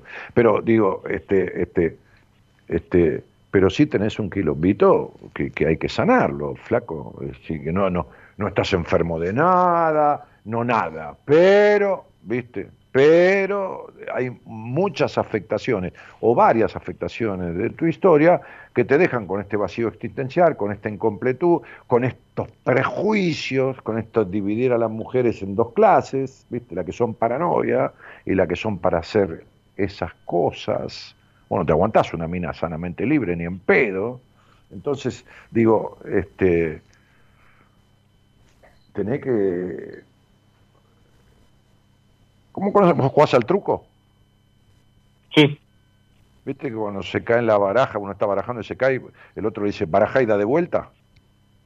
O se da vuelta una baraja, es decir, baraja, mezcla y da de vuelta, ¿no? Da otra vez, repartí carta otra vez. Bueno, vos tenés que barajar y dar de vuelta en algunas cosas. Eh, ¿Está claro lo que digo, Diego? Sí, sí, sí. ¿Mirás fútbol vos? Eh, poco, la selección bueno, partido importante. Bueno, a, vos te parece, por ejemplo, la selección, este, este, este, ¿quién juega al arco en la selección? El Dibu Martínez. Muy bien. ¿Te va el Dibu Martínez de 9 y Messi al arco? Sí, no, está, está complicado. Bueno, así estás vos. En la selección, en el equipo que maneja el juego de tu vida, vos lo tenés a Messi al arco y al Dibu Martínez de 9. ¿Entendés? Quiere decir que vos tenés capacidades para resolver todo esto, pero las tenés mal puestas. Porque la crianza que tuviste de esta madre infeliz, digo infeliz de no feliz, de este padre ausente, de esta madre controladora, estructurada de prejuiciosos, y todas tus minas son controladoras, estructuradas de prejuiciosos, porque vos sos controlador, estructurada de prejuicioso, tenés un Edipo con tu madre del cual no puedes despegar. Bueno, no te haga problema. Yo también la tuve, lo tuve con la mía, de otra manera, ¿entendés? Tuve otro tipo de padre, no hay padre perfecto ni madre perfecta, y hay cosas que la tenemos que resolver por nosotros, ¿viste? Bastante que te limpiaron el culo, te dieron de comer, no faltó nada, te mandaron al colegio, que esto y que lo otro, te enseñaron a portarte bien, a no matar a nadie. Bueno, ya está, hay que agradecer. Y lo que falta te lo tienes que arreglar por vos mismo, ¿está claro? Y la verdad que veo tu buena intención, te fuiste a terapia, tuviste tres años con dos o tres pelotudos que no sirvieron para nada, porque nadie te explicó esto, no en, tres años, ni siquiera en una hora. Claro. Entonces sería, este, no es que yo soy, oh, el, el, el, sé yo, el Freud de la modernidad. No, sé bastante todo este quilombo y tengo algunas herramientas que me ayudan a descubrirlo rápidamente. Nada más. Pero bueno, pensalo, fíjate, cuando quieras, este, te buscas un, profesional o me, o, me, escribís en Instagram y, me pedís a alguien de mi equipo, este, vamos a poner una mujer que sea una, una, especie de madre sustituta, que, que, sea una mujer diferente en su vida, en su accionar, en su vivir, en el disfrute, en el no control, en el no prejuicio a tu madre, que además sea profesional de la psicología y además tenga la estructura psíquica, emocional y académica como para acompañarte a desarmar todo esto. ¿Se entiende? Sí, sí, sí, entiendo. Y lo arreglás, hermano, pues ya tenés cuarenta y pico de años, ¿viste? que te- estoy listo, hice todo lo que correspondía, che, como me dijeron los psicólogos, ¿eh? tengo la casa, tengo el contrabajo, el, el triángulo, los platillos y el bajo electrónico, tengo todo, pero, no, pero es que vos estás casado, Diego, estás casado con tu mamá. Es decir, a- adentro, eh, psicológicamente, es decir, tenés un Edipo sí, con sí. tu madre, este, este, este, desconfías de las mujeres, por eso tenés mujeres controladoras, así todo el día encima, este, y, y bueno, y tenés que arreglarlo. ¿Está claro? Dale, ¿y cómo te busco en Instagram? Ah, eh, eh, danielmartinez.ok. Dale. danielmartinez.ok. Si no entras en mi página, que es danielmartinez.com.ar, que es mi nombre y .com.ar, es una boludez, danielmartinez.com.ar, y ahí encontrás el Instagram, el Spotify, los libros míos, la foto, qué sé, los títulos, no importa. Encontrás toda la información.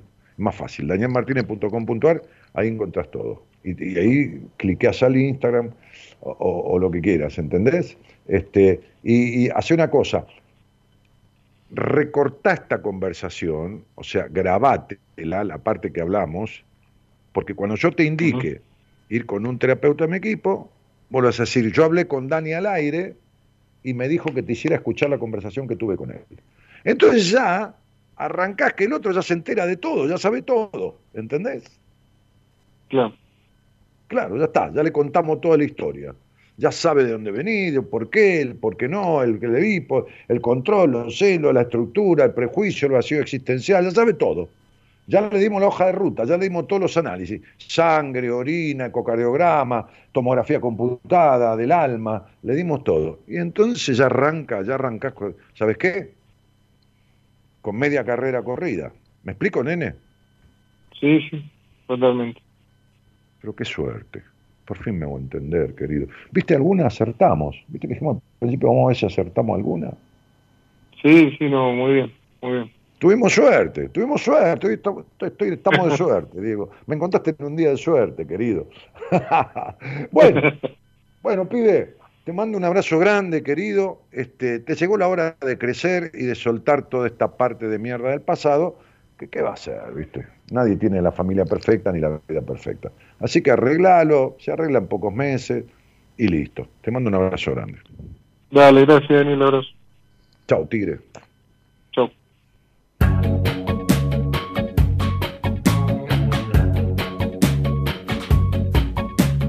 Dame sencillamente lo que más te guste, lo que más te guste.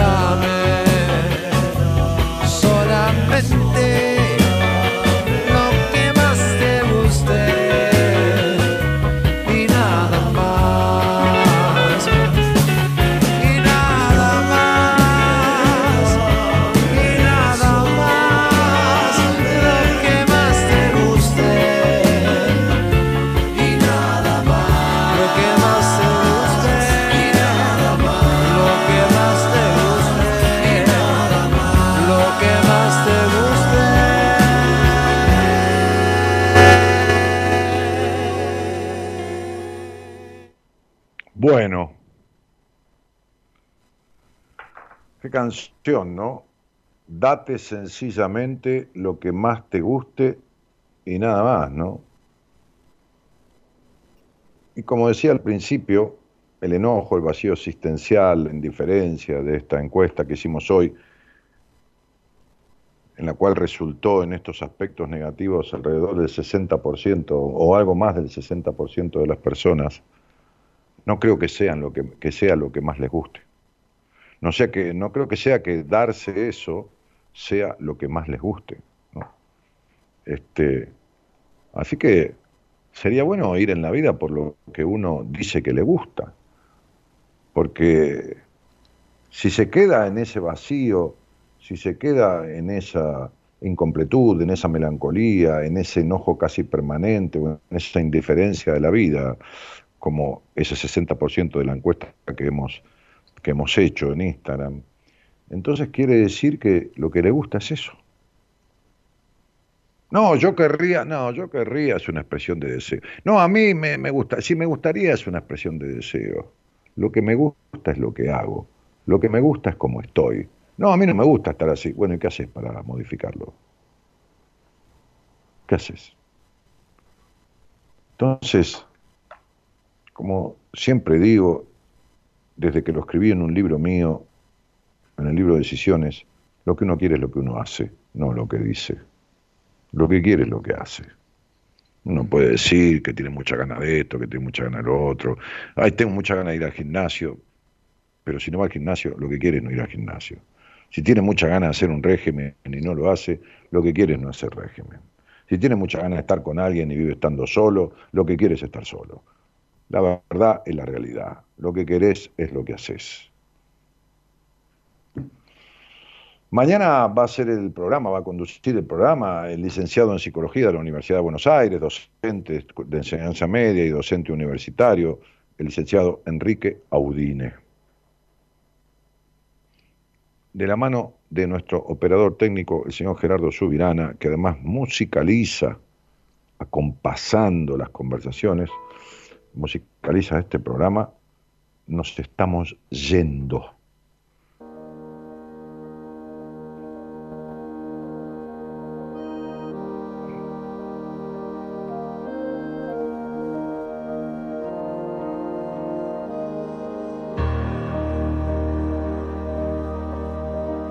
Me dijeron de pequeño ¿dónde vas que tú no puedes? Y aquí sigo peleando con la indecisión de siempre. Me enseñaron a crecerme a los pies de la derrota. Esos mismos que no crecen y que huyen como idiotas. Me escondía de mí mismo, me buscaba entre los miedos. Me encontraron mucho antes de encontrarme yo primero. Aún me saltan de repente las alarmas del naufragio y me sale defenderme por el miedo a tanto daño. Amigos enredadera, artistas del postureo Regalarte los oídos forma parte de su juego. Y me canso de las luces, de la gente de mentira, de sus palabras me aburro, de los guays de pacotilla. Y si vas a ir de dino, peínate pero por dentro, ponte guapo pa' ti mismo, no te engañes si no es cierto, hay un barco a la deriva en las dudas que me asaltan, seguiré su travesía entonando las palabras. Y quiéreme como te quiero, es decir, más que a mí mismo, pero quiérete primero y será fuerte el idilio. No me busques en la luna ni en el espacio infinito, que volando a ras de suelo me encontrarás aquí mismo y para que quede claro por si algunos no lo entienden, eruditos y entendidos que mi acento es mi ADN, que no es ninguna bandera, que es una canción de cuna que mi madre me cantaba bajo la luz de la luna. Gabriel dice, hola, cada vez que te escucho aprendo algo nuevo, gracias por compartir. Este, JJ Pardo dice, el último oyente que salió al aire, hacele caso a Dani, que luego de salir al aire vas a tener otra vida, la buena y libre, te lo dice alguien que siguió esa misma receta, fuerza y coraje, loco. Josué Menéndez dice, saludos desde eh, la República de Honduras. Este, Gabriel C dice, wow, qué sé yo. Este, eh, eh, ¿Y qué más? Olga, Rosalía y Garzabal dice un y se quedó en un, se le escapó el mensaje y nos estamos yendo. La productora, señorita Eloísa Norali Ponte, mi nombre Daniel Jorge Martínez, el programa Buenas Compañías.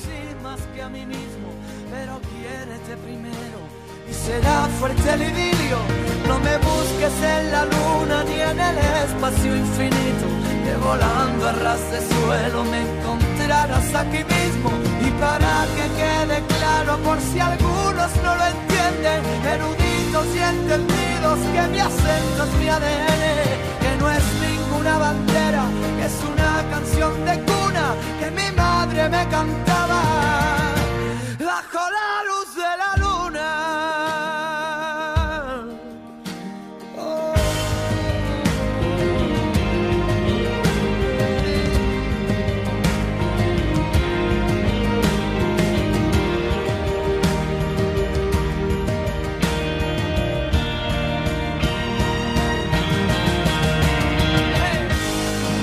Manuel Carrasco cantaba Me dijeron de pequeño. Esto se llama Buenas Compañías. Va camino a 30 años. Hemos cumplido 29 años el 9 de mayo y bueno, seguimos transitando hasta que tenga que ser. Buenas noches a todos y muchísimas gracias por estar.